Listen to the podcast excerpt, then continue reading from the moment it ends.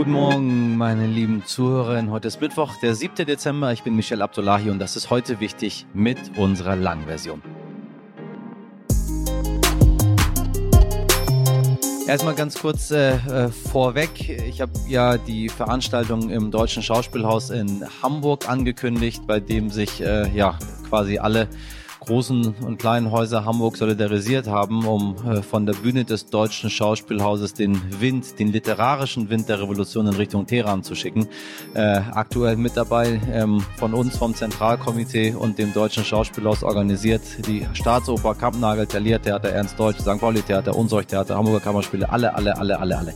Alle machen mit äh, und ich habe so viele Ticketanfragen bekommen, wir sind fast ausverkauft.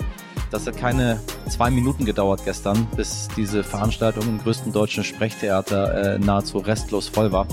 Also, ich kann da leider nichts tun. Bitte schicken Sie mir keine Mails. Ich würde gerne da weitere Plätze hinzaubern, aber die Macht habe ich nicht. Also, ähm, wenn Sie weiter die Situation im Iran, die Menschen, die dort protestieren, unterstützen möchten, seien Sie schnell äh, und Sie kommen in den Genuss von iranischer Literatur jetzt am Samstag, den 10.12.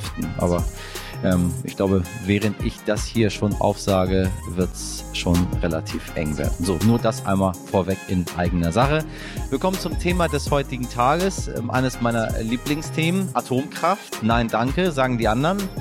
Ich bin ein bisschen gespaltener. Ha, ha, ha, kleiner Wortwitz am Anfang. Also, klimaneutral werden bis 2040, möglichst viele junge Köpfe in die erste Reihe. Klingt das für Sie nicht auch wie frisch von einer Wahlkampfveranstaltung der Grünen? Hm? Hm, hm. Aber nein, liebe Zuhörerinnen, weit gefehlt. Das sind alles die Ziele einer jungen Politikerin, die heute bei uns zu Gast ist. Und sie ist von der CDU. Warum das für sie so gar nicht paradox klingt, wird sie mir gleich erklären. Wiebke Winter ist Mitbegründerin der Klimaunion. Sie ist mit 26 Jahren das jüngste Mitglied des CDU-Bundesvorstandes und dann auch noch Landesvorsitzende der Jungen Union Bremen. Außerdem wechseln wir noch von der Opposition zur Regierung. Bundesgesundheitsminister Karl Lauterbach hat die Reformpläne seiner Regierungskommission für die Finanzierung von Krankenhäusern vorgestellt. Was es damit auf sich hat, erzählt uns gleich Sternredakteur Jonas Schulze-Patz. Es wird politisch heute, liebe Leute da draußen, losgeilert. Zuerst das Wichtigste in aller Kürze. Nach dem Klimagipfel kommt der Weltnaturgipfel. Ja, in Kanada treffen sich ab heute zwölf Tage lang zahlreiche VertreterInnen aus Politik, Wissenschaft und Nichtregierungsorganisationen. Eines der großen Ziele ist es, mindestens 30 Prozent der weltweiten Land- und Meeresflächen bis 2030 unter Schutz zu stellen. Ich bin frisch zurück von den Eisbären, das wissen Sie ja schon, und finde, das wäre mehr als wünschenswert. Ich hätte ehrlich gesagt mehr als Ziel 100 Prozent gesetzt, damit man die 30 dann doch um und bei erreicht. Aber die Politiker wissen ja immer alles besser als wir. Karl Lauterbach gefällt das nicht. Einigen anderen Leuten aber schon. Nachdem die Bundesländer sich am Montag nicht einigen konnten, schaffen die ersten Bundesländer die Maskenpflicht im öffentlichen Nahverkehr jetzt eben im Alleingang ab. In Bayern gilt das ab Samstag, in Sachsen-Anhalt sogar schon ab morgen. Viele Menschen sind genervt von Masken und zum Teil sind die Regeln in den Bundesländern widersprüchlich. Aber nachdem ich in Folge 407 mit der Moderatorin vis-à-vis gesprochen habe, die mit Mitte 30 dank Long-Covid zur Diabetes-Patientin wurde, kann ich Ihnen nur sagen, Risikopatientinnen sind froh über jede Person, die weiterhin eine Maske trägt. Also immer sich schön beide Seiten anschauen und nicht so schnell urteilen. Gilt übrigens auch für Ihren Moderator. Der denkt auch ein bisschen mehr drüber nach, bevor irgendwas losplappert, weil ihm was nicht gefällt. War schon eine harte Folge. Ich kann Ihnen das nochmal äh, wirklich ans Herz legen. 407. Das wünscht man sich wirklich nicht. Am Dienstag ist ein Gerichtsprozess zu einem Fall losgegangen, der viele Menschen schockiert hat. Es geht um den Missbrauchsprozess in Wermelskirchen und einen Angeklagten, der über 14 Jahre immer wieder Kinder und Säuglinge schwer missbraucht haben soll, seine Taten zum Teil auch noch gefilmt hat. Heute wird der Angeklagte aussagen, nachdem er gestern am ersten Prozesstag ein vollständiges Geständnis abgelegt hat. Es ist harter Tobak, aber Kindesmissbrauch ist leider mitten in der Gesellschaft. Das sagt Sternreporter Matthias Bolsinger in der 337. Folge von heute wichtig übrigens auch. Deshalb ist es schmerzhaft, aber leider enorm wichtig, dass wir uns mit diesen Themen auseinandersetzen. Es gibt Situationen im Leben, die möchte man einfach nicht erleben. Dazu gehört, wenn es einem schlecht geht, man sich krank fühlt, dann fährt man ins Krankenhaus und wird wieder heimgeschickt, weil kein Bett mehr frei ist, die Pflegekräfte überlastet sind oder man bekommt eine Behandlung, die so vielleicht nicht unbedingt nötig wäre, dem Krankenhaus aber Geld einbringt. Das System, das dafür verantwortlich ist, möchte Bundesgesundheitsminister Karl Lauterbach gerne ändern. Deshalb hat er gestern die lang erwarteten Ergebnisse seiner Kommission vorgestellt, die Krankenhäuser nicht nur reformieren, sondern sogar revolutionieren will. Was sich für den Patienten ändert, und das ist sehr wichtig, wenn er behandelt wird, kann er sicher sein, dass ökonomische Aspekte keine dominierende Rolle spielen. Also man wird nicht so behandelt, wie es der Klinik Gewinn macht, sondern wie es medizinisch notwendig ist. Die Medizin wird wieder in den Vordergrund der Therapie gestellt und folgt nicht der Ökonomie. Kurz gesagt, es soll weniger um Profit, sondern mehr um die Patientin gehen. Oha, was für ein Satz. Hm dachte man, eigentlich ist das klar, aber irgendwie doch nicht. Ne? Statt der oft genannten Fallpauschale sollten Krankenhäuser ähnlich wie die Feuerwehr dafür bezahlt werden, einfach da zu sein, damit eben niemand weggeschickt werden muss, wenn er oder sie in die Notaufnahme fährt. Und wie leider einige Teile der Infrastruktur in Deutschland ist das System der Krankenhäuser mehr als reformbedürftig. Die Regierungskommission sagte gestern sogar, die Krankenhausversorgung drohe zu kollabieren, wenn das System nicht reformiert werden würde. Und manchmal frage ich mich, wieso etwas überhaupt sein kann um was kümmern wir uns eigentlich den ganzen Tag in diesem so maximal fortschrittlichen Land? Also Zeit wird's, aber wie sehen die Vorschläge überhaupt aus und können die was? Ne? Reicht ja nicht nur was zu fordern, sondern auch ein bisschen genauer hinzugucken und zwar von uns. Dazu habe ich Sternredakteur Jonas Schulze-Pals befragt, der sich im Hauptstadtbüro mit Gesundheitspolitik und mit Karl Lauterbach intensiv beschäftigt. Mein lieber Jonas, die schwierigste Frage zuerst, kurz zusammengefasst, wie sehen diese Vorschläge überhaupt aus?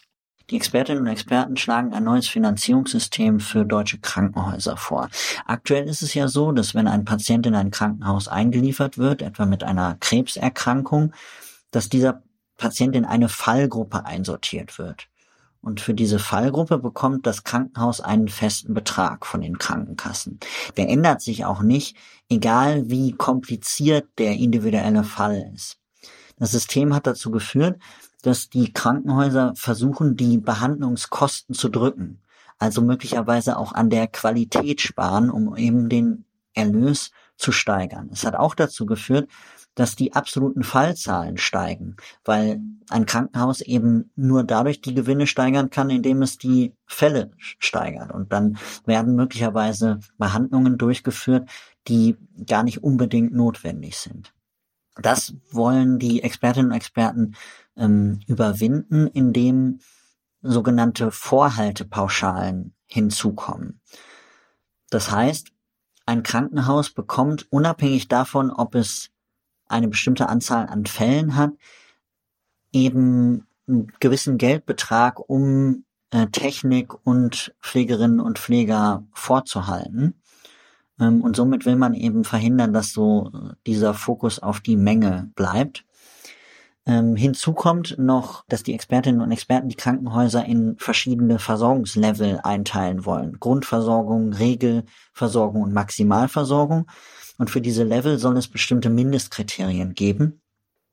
Die sollen eben gewährleisten, dass ja auch ein, ein gewisses Qualitätslevel gesichert wird in Krankenhäusern. Denn aktuell ist es teilweise so, dass kleine Krankenhäuser sehr komplizierte Operationen durchführen, obwohl die gar nicht die Technik dafür haben oder die, die Erfahrung, weil damit eben ähm, viel Geld reingeholt werden kann. Und das soll in Zukunft eben nicht mehr so laufen. Da will man Kompetenzzentren bündeln und sagen, ähm, einige Krankenhäuser machen nur die Grundversorgung, die einfachen Dinge und andere Krankenhäuser übernehmen dann diese speziell Spezialfälle, einfach weil dadurch auch die Behandlungsqualität gesteigert wird. Und wie bewertest du diese Reformvorschläge? Ist das der große Systemwechsel? Lauterbach sprach sogar von Revolution. Oder ist das eher ein Reformchen, wie zum Beispiel die Linke in der Opposition kritisieren?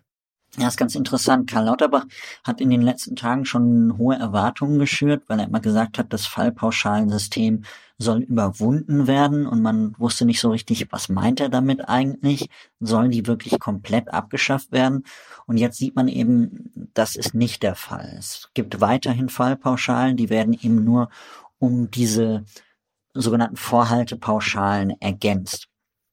Ich glaube aber trotzdem, dass das äh, sinnvolle Maßnahmen sind und sinnvolle Vorschläge, denn man könnte natürlich jetzt auch sagen, ja, im Gesundheitssystem sollten wir einfach alles bezahlen, was an Kosten anfällt. Ähm, das haben wir auch schon mal gemacht am Ende des letzten Jahrtausends. Das hat aber dazu geführt, dass die Krankenhäuser noch gar nicht mehr auf ihre Kosten geachtet haben, weil sie ja eh alles erstattet bekommen.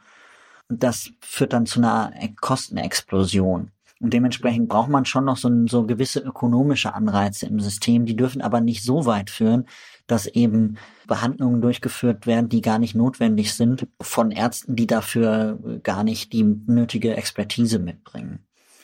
Und dementsprechend scheint mir das schon ein, ein sinnvolles System, auch diese Einteilung in die äh, verschiedenen äh, Versorgungslevel. Aber da kommen wir eben auch schon äh, zum Problem, denn Karl Lauterbach ist eben sehr abhängig von den Ländern, wenn er dieses System einführen will, weil die eben bei der Krankenhausplanung ähm, einen Hut aufhaben. Und ein anderes Problem wird mit dieser Reform auch nicht gelöst, denn die Länder sind für die Investitionskosten in einem Krankenhaus äh, verantwortlich. Also wenn die irgendwie anbauen wollen oder so. Ähm, und die kommen dieser Verpflichtung seit Jahren nicht nach. Das heißt, die Krankenhäuser versuchen immer aus ihrem aktuellen Betrieb irgendwie die Investitionen zu finanzieren.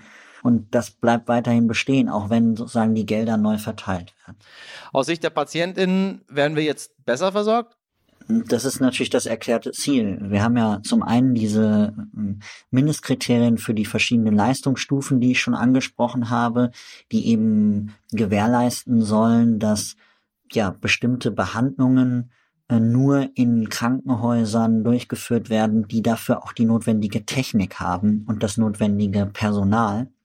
Und Studien zeigen auch, dass der Behandlungserfolg dann bedeutend höher ist ähm, wenn man solche Kriterien festlegt und nicht allen erlaubt, alle Behandlungen durchzuführen. Hm, diese Vorhaltepauschalen, die sozusagen diese Zahlungen unabhängig davon, ob ähm, und wie viele Patienten jetzt gerade im Krankenhaus sind, die sorgen natürlich auch dafür, dass das Krankenhaus nicht mehr so viele Fälle ansammeln muss und die Pflegerinnen und Pfleger oder die, die das Personal halt völlig überlastet ist oder dass sagen dann an der Behandlung gespart wird und geguckt wird, wie kann ich die den Patienten irgendwie möglichst kostengünstig versorgen. Und das sind so ähm, Angriffspunkte, wo man die Behandlung oder wo der Patient das möglicherweise dann auch spüren könnte. Du hast das gerade schon angerissen. Was ist denn mit den Pflegekräften? Die sind seit Jahren am Limit. Können die durch diese Vorschläge entlastet werden oder sollen wir wieder ein bisschen auf den Balkon klatschen? Ja, auch das wollen die Expertinnen und Experten mit der Reform erreichen und das ist sicherlich auch ein, ein wichtiger Bestandteil. Ich habe ja schon die Fallzahlen angesprochen, die dann in bestimmten Bereichen möglicherweise sinken oder auch die Bündelung von, von Kompetenzen, dass schwere, schwere Operationen eben nur noch in bestimmten Krankenhäusern durchgeführt werden. Dadurch kann man natürlich Pflegerinnen und Pfleger auch irgendwie ganz anders ähm, einsetzen, weil sie nicht mehr alles können müssen in kleinen Krankenhäusern.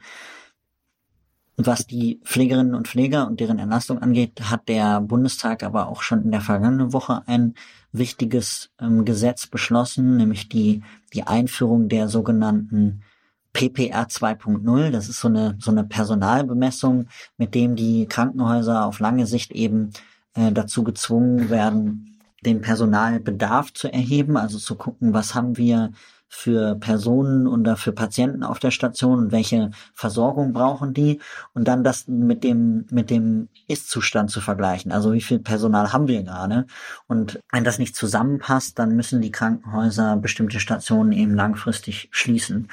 Ähm, und das ist auch ein Instrument, mit dem man die Pflegekräfte entlasten will. Und wie geht's jetzt weiter? Werden diese Vorschläge genauso umgesetzt oder dauert das alles noch? Das würde ich mal stark bezweifeln. Noch sind es ja nur Vorschläge und ähm, kein Gesetzentwurf. Ähm, und in der Kommission, das ist das Besondere, sitzen eigentlich keine Lobbyvertreter. Also weder die Deutsche Krankenhausgesellschaft noch der Spitzenverband der deutschen Krankenkassen. Und beide werden sich natürlich in den nächsten Wochen äh, oder in den nächsten Tagen dazu äußern. Die Deutsche Krankenhausgesellschaft hat auch schon gesagt, dass sie diese, diese starke Vorgaben des Bundes, was die, was die Leistungslevel angeht, nicht gut findet. Auch die Länder haben natürlich eigene Interessen äh, und haben haben sozusagen eine Hoheit über dieses über diese Krankenhausplanung und werden die eben auch nicht so leichtfertig abgeben. Deshalb wird das noch ein, noch ein sehr langer Prozess sein, der mit diesen Vorschlägen eingeleitet wurde und ich vermute, dass da dann ähm, ja im ersten oder zweiten Quartal des des nächsten Jahres wird da eben eine ein Gesetzentwurf vorgelegt äh, werden und da werden wir dann sehen, wie viel dann da davon noch über ist. Vielen Dank nach Berlin und auf bald, lieber Jonas. Dass es junge Menschen in der Politik oft nicht ganz einfach haben, ist jetzt nicht ganz so verwunderlich. Und wenn ich Ihnen jetzt sage, dass wir heute vor allem über Klimapolitik und Atomkraft sprechen, haben Sie gedanklich wahrscheinlich gerade schon eine Schublade geöffnet, die ich aber gleich wieder schließen muss. Liebe Leute. Heute geht es nicht um Fridays for Future oder die Grünen. Wiebke Winter ist das jüngste Mitglied im CDU-Bundesvorstand, Landesvorsitzende der CDU Bremen und Mitbegründerin der Klimaunion. Ich spreche heute mit dir darüber, warum sie sich ausgerechnet die CDU ausgesucht hat, wie sie die Klimapolitik der Ampel bewertet, was sie als glühende Atomkraftgegnerin von den Kernkraftplänen ihrer Partei hält und warum es viel, viel mehr junge Menschen in der Politik braucht. Hallo Frau Winter, ich grüße Sie. Moin Abdullahi. Willkommen zurück. Äh, wir hatten damals über, über die Gründung der Klimaunion gesprochen, wo Sie eine Mitbegründerin sind. Das war im März 2021. Wir haben damals schon gesagt, Klimaschutz war ja eigentlich nicht das Kernthema der CDU, aber mittlerweile äh, kommt niemand mehr drum herum. Ist das auch deswegen, warum man sich der Sache annimmt oder ist dann eine andere Leidenschaft bei Ihnen? Die Klimakrise ist die größte Krise, die wir im 21. Jahrhundert zu bewältigen haben. Und gerade für meine Generation, ich bin 26 Jahre alt, wird das die Krise sein, die wir zu bewältigen haben. Und jede Partei, jede demokratische Partei bekennt sich deswegen zum 1,5 Grad Ziel. Das tut auch die CDU. Und gerade das C in unserem Namen, das Christliche, ähm, führt natürlich auch dazu, dass wir unsere Heimat bewahren wollen. Und dafür steht ja auch das Konservative. Ich meine, was hat sich denn seitdem getan, seit März 2021, wo die Klimaunion gegründet worden ist? Ist, ist die CDU heute grüner? Was, was haben Sie bewegt? Es hat sich eine ganze Menge verändert. Das liegt zum einen natürlich an der Gründung der Klimaunion, aber natürlich auch am Urteil des Bundesverfassungsgerichts im April 2021. Daraufhin hat die CDU sich zum Klima, zur Klimaneutralität 2045 bekannt. Davor waren wir für eine Klimaneutralität 2050. Das Klimaschutzgesetz wurde noch einmal verschärft und wir sehen, dass das Thema immer wieder auf der Agenda ist.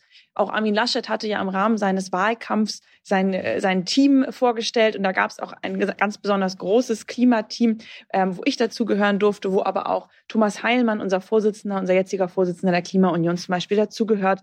Und wir arbeiten gerade an unserem Grundsatzprogramm, an dem darf ich auch mitschreiben, für das, für das Thema Klima, für den Bereich Klima. Ähm, und auch da sind wir schon sehr ehrgeizig dabei. Und ich freue mich schon, wenn wir das vorstellen können. Ich meine, Sie wussten ja mit 13 schon, äh, Ihre Partei wird die CDU äh, noch in, in sehr jungen Jahren sich für die Politik äh, entschieden und dann auch noch für eine recht konservative Ausrichtung, wenn ich überlege, wie die CDU vor 13 Jahren war. Wenn Ihnen Klimaschutz denn so wichtig ist, warum haben Sie sich denn nicht für die Grünen entschieden damals? Also ich habe vor 13 Jahren mit 13 Jahren angefangen, mich politisch zu engagieren und ähm, habe mich vor allen Dingen in der Anti-AKW-Bewegung damals engagiert. Es hat dann noch zwei Jahre gedauert bis äh, nach Fukushima, bis ich dann zur CDU gekommen bin. Ähm, und das hat ja, das hatte verschiedene Gründe. Einmal fand ich äh, Norbert Röttgen als Umweltminister damals äh, schon sehr überzeugend. Und zum anderen gibt es ja auch noch andere Themen, weswegen man in die äh, in eine Partei eintritt. Und das war für mich vor allen Dingen die Bildungspolitik, die ich hier auch in Bremen immer wieder kritisiere und hoffe auch sehr, dass wir die Wahl hier im Mai 2023 dann endlich gewinnen und dann auch in die Regierung kommen können. Iman Röttgen ist ein gutes Thema. Äh, äh, er war ja gerade bei uns im Podcast. Äh, wenn ich mich recht entsinne, waren Sie damals eher Team Norbert Röttgen statt Laschet oder auch Merz. Äh, korrigieren Sie mich gerne. Heute ist Friedrich Merz CDU-Vorsitzender ähm, mit einer ganz anderen Ausrichtung. Was halten Sie denn von ihm? Das, dem würde ich gar nicht so zustimmen. Friedrich Merz nimmt das Thema Klimaschutz sehr ernst. Wir hatten heute erst eine Fachkonferenz ähm, in der Bundestagsfraktion der CDU-CSU zum Thema negative Emissionen und Carbon Capture and Storage äh, und Usage, also die Frage, wie können wir auch zum Beispiel CO2 aus der Luft entnehmen und äh, zum Schluss speichern. Das ist etwas, was nach dem IPCC-Bericht notwendig ist, damit wir klimaneutral werden. Das heißt, man merkt immer wieder, das Thema ist auf der Tagesordnung und es wird sehr ernst genommen, auch äh, von Friedrich Merz. Wie bewerten Sie denn die aktuelle Klimapolitik der Ampel? dafür, dass die Ampel angetreten ist, Olaf Scholz plakatiert hat mit Klimakanzler und Annalena Baerbock gesagt hat, sie wird quasi eine Klimaaußenministerin, finde ich die Performance der Ampel sehr, sehr schwach. Ich mache das an verschiedenen Punkten fest. Zum einen, wir haben schon über das Klimaschutzgesetz gesprochen. Danach ist jedes Ressort verpflichtet, bestimmte Mengen an Treibhausgasen einzusparen und die Reduktionspfade zu beschreiten, die in diesem Gesetz festgelegt sind. Das hat das Verkehrsministerium der FDP von Volker Wissing bislang nicht geschafft. Er legt auch kein Sofortprogramm vor, wie er es schaffen möchte. Und auch im Gebäudesektor von Clara Geiwitz von der SPD ist nicht klar, wie sie die Reduktionsziele einhalten wollen wenn wir uns die Klimaaußenpolitik anschauen, der Ampel, dann muss man auch sagen, hey, das ist nicht gut, was da passiert. Olaf Scholz hat auf der COP, auf der Weltklimakonferenz gerade erst gesagt, dass er dazu steht, zur Klimaaußenpolitik und zu den Klimazielen, die er gesetzt hat. Er bricht allerdings selber das, was auf der Weltklimakonferenz ein Jahr vorher beschlossen wurde, indem wir zum Beispiel vor dem Senegal neue fossile Energien fördern, ein neues Erdgasfeld fördern.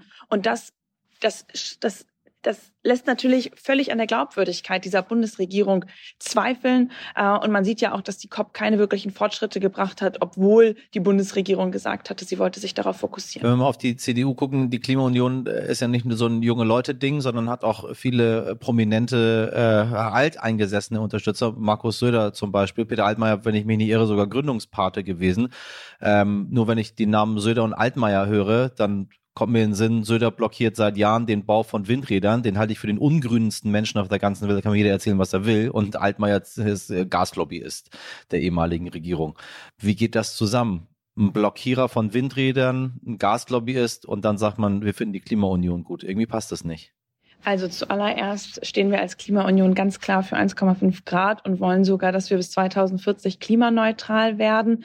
Ähm, wir müssen und wir wollen gerade ja auch in der CDU und CSU wirken. Deswegen ist es wichtig, dass wir mit verschiedenen Akteuren auch zusammenwirken. Und auch bei Markus Söder. In Bayern geht es ja voran. Man darf auch nicht verkennen, dass gerade Bayern im Bereich äh, der Solarenergie nicht auf dem letzten Platz ist. Das darf man, das wird zwar immer gerne so geframed, ähm, aber wenn wir uns anschauen, welche Bundesländer ganz hinten sind beim Klimaschutz, dann sind das Berlin und Bremen.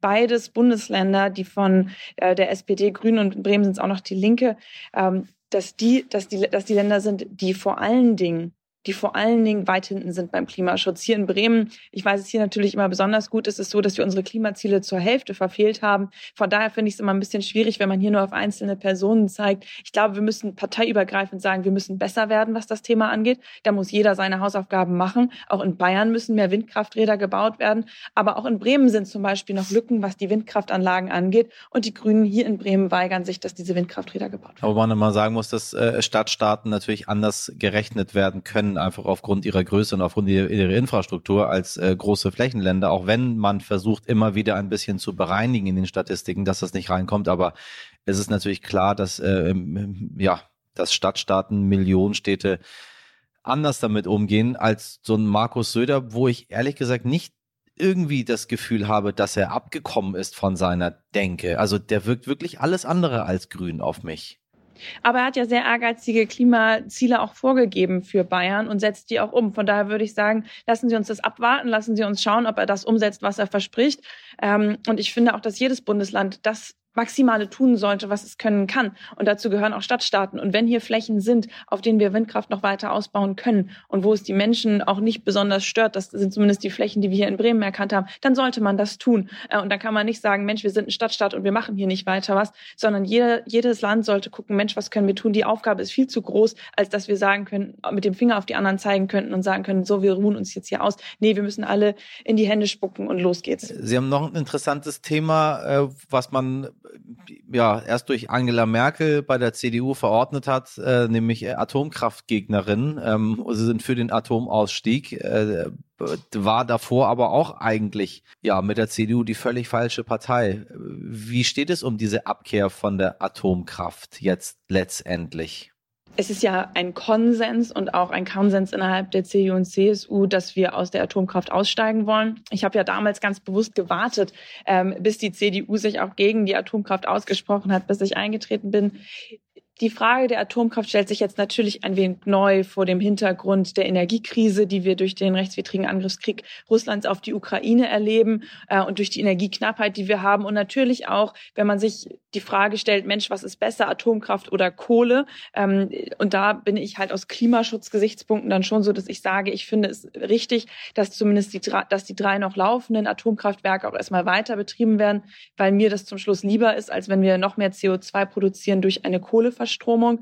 Das ist ein Zwiespalt, den ich habe. Den muss ich auch ganz deutlich so ansprechen. Aber zum Schluss halte ich Atomkraft ähm, nicht für die Zukunft, weil er teuer ist, weil er zum Schluss nicht dabei hilft, ähm, erneuerbare Energien ähm, zu fördern, weil Atomkraftenergie jetzt nicht hoch und runter gefahren wird, je nachdem, wie wir es gerade brauchen, um vielleicht auch Lücken, die die erneuerbaren Energien noch zulassen, äh, weil nicht immer der Wind weht, weil nicht immer die Sonne scheint in Deutschland, die auszugleichen. Und zum Schluss haben wir immer noch kein Atommüllendlager gefunden. Und bis das kommt, äh, werde ich auch weiterhin sagen, dass auch Atomstrom nicht wirklich generationengerecht ist und mich weiter für den Ausbau der erneuerbaren Energien einsetzt. Finde ich total spannende Punkte, weil ich glaube, dass auch viele junge Menschen das genauso sehen. Also ich glaube, da sprechen sie vielen aus der Seele. Wenn man aber auf die vergangene Bundestagswahl schaut, haben junge Menschen entweder die Grünen oder die Liberalen gewählt. So, die CDU hat das hat das nicht geschafft. Das versäumt sie ja seit vielen, vielen Jahren. Ähm, man versucht ja immer wieder zu verjüngen, aber ja, irgendwie gelingt das nicht wirklich, die Jungen zu mobilisieren. Äh, was denken Sie, warum das so ist, obwohl man Menschen wie Sie hat, die dann doch Positionen in der Partei vertreten, ähm, die man jetzt nicht in der CDU verortet? Wie will denn die CDU diese Wählerschaft erreichen und nicht äh, die Partei der alten Leute bleiben, wo man weiß, Ü60, da ist, äh, ist das Kreuz sicher. Bei der SPD übrigens genauso, muss ich zur äh, Vollständigkeit halber sagen. Das ist natürlich eine Frage, die mich als junge Person ganz besonders umtreibt. Denn gerade wenn man sich anschaut, dass viele junge Leute vor allen Dingen auch die FDP gewählt haben, dann sind das ja vermutlich auch junge Leute, die sich grundsätzlich vorstellen könnten, auch die CDU zu wählen. Ganz häufig ist die Hürde zwischen FDP und CDU ja nicht ganz so hoch. Und da fragt man sich natürlich, was hat die FDP gerade im letzten Bundestagswahlkampf vielleicht auch besser gemacht als wir in der CDU? Und dazu gehört für mich vor allen Dingen die richtige Ansprache, die richtige Kommunikation, ähm, dass wir vor allen Dingen auch in den sozialen Medien aktiver werden. Da sind wir als CDU und CSU jetzt auch schon besser geworden, gerade wenn man sich auch auf TikTok umschaut. Ich finde, da macht insbesondere die CSU einen sehr guten Job. Ähm, äh, auch auf Instagram sind ja immer mehr junge Leute aktiv. Ich versuche das ja auch selber, meinen Beitrag dazu leisten, äh, soweit ich das kann.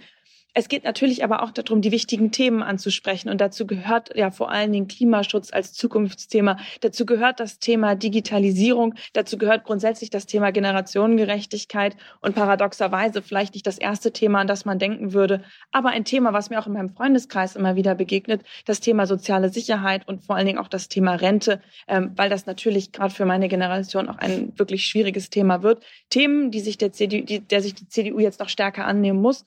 Und das, was mich positiv und hoffnungsvoll stimmt, es gibt ja immer so Jungwählerbefragungen, hat auch gezeigt, dass wenn wir junge Leute, und das ist der dritte Punkt, äh, wenn wir junge Köpfe weiter nach vorne stellen, dass das die jungen Menschen auch anspricht. Ähm, ich hatte überdurchschnittlich hohe Werte der Zustimmung ähm, von jungen Menschen in meinem Wahlkreis. Das hat mich natürlich sehr gefreut, gerade auch als junge Person. Und auch hier gehen wir weiter voran als CDU, CSU.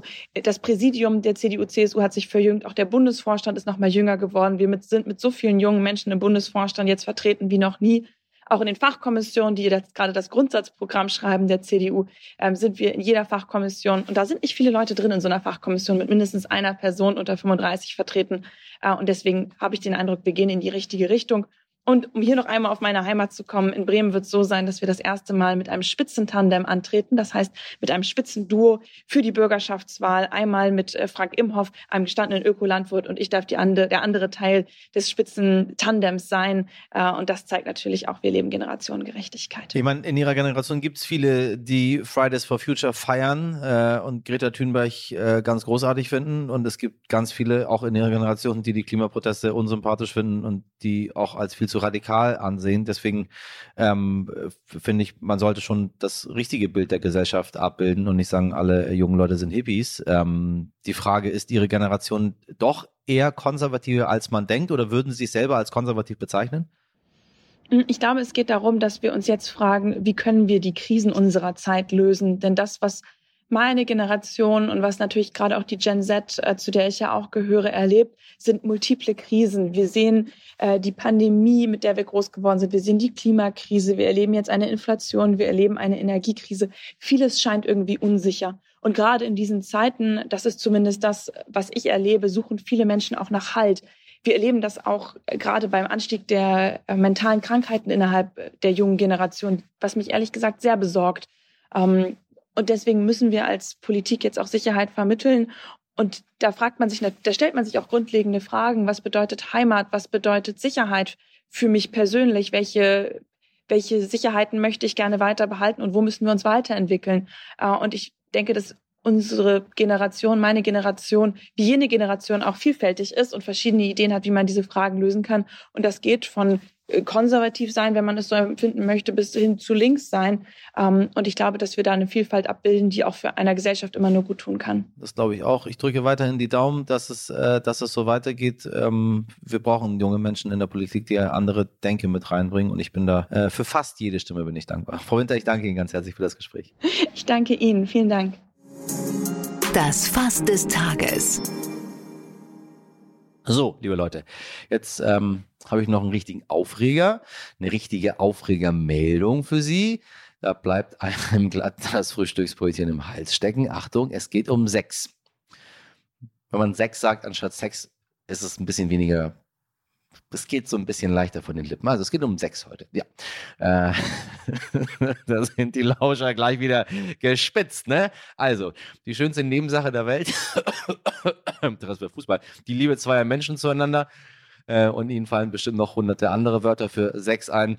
Also, diese schönste Nebensache, die ist ab jetzt verboten in Indonesien, zumindest wenn man nicht verheiratet ist. Ja, meine Güte, was für Fortschritte wir machen. Indonesien, geiles Land, kann ich nur sagen. Richtig, richtig geile Idee, 2022 auf sowas zu kommen. Was können wir jetzt machen? Also gegen außerehelichen Sex, da kann das Parlament am besten ein Gesetz erlassen und das dann direkt verabschieden. Und wer erwischt wird, wird bis zu ein Jahr in den Knast gesteckt. Was haltet ihr davon, liebe Indonesier und Indonesierinnen? Das werden wir gleich verabschieden. Bam, gesagt, getan. Für die, die in der Provinz Aceh an der Nordwestspitze der Insel Sumatra leben, kommt es übrigens noch dicker. Dort wird das islamische Rechtssystem der Scharia umgesetzt. Das heißt, Sex außerhalb der Ehe wird dort mit bis zu 100 Stockhieben bestraft. Das ist alles leider überhaupt nicht zum Lachen, denn wer vor allem von diesen unmöglichen Gesetzen betroffen ist, sind Frauen und die LGBTQIA-Plus-Community. Besonders bitter daran ist, dass Menschen, die nicht verheiratet sind, auch nicht mehr zusammenleben dürfen. Dafür kann man mit ungefähr sechs Monaten Gefängnis rechnen. Einziger Pluspunkt, bestraft wird nur, wer von einem Familienmitglied angezeigt wird. Na, dann am besten richtig gut stellen mit allen Verwandten, ne? Sie wissen schon, wer Familie hat, braucht keine Feinde und so. Und wenn Sie jetzt denken, ist mir alles egal, betrifft mich sowieso nicht. Indonesien, das ist günstig, da fahre ich immer mit dem Rüdiger hin, das ist fantastisch und dort haben wir ganz viel Sex. Vorsicht, auch TouristInnen, die nicht verheiratet sind, dürfen dort keinen Sex haben. Na, dann wünsche ich Ihnen mal allen, die es vorhaben, einen schönen romantischen Urlaub in Indonesien.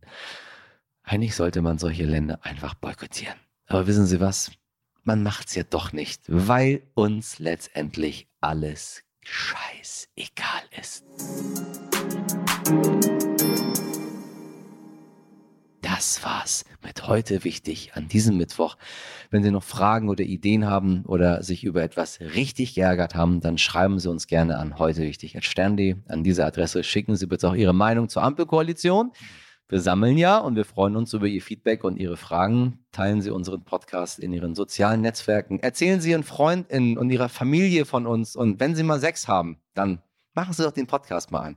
So, machen Sie mal die längere Folge, je nachdem, wie Sie sich fühlen. Kurzfolge, Langfolge, Quickie, heute ein bisschen mehr Vorspiel mit meiner schönen erotischen Stimme und ein paar Meldungen aus dem Nahen Osten. Was gibt's da Besseres? In der Redaktion waren heute für Sie im Einsatz mit Miriam Bittner, Dimitri Blinski, Laura Chapo, Jennifer Heinzel und Caroline Potthoff und in der Produktion, Pro Produktion Alexandra Zeusch. Ich wünsche Ihnen einen wunderbaren Mittwoch. Machen Sie was draus. Bis morgen.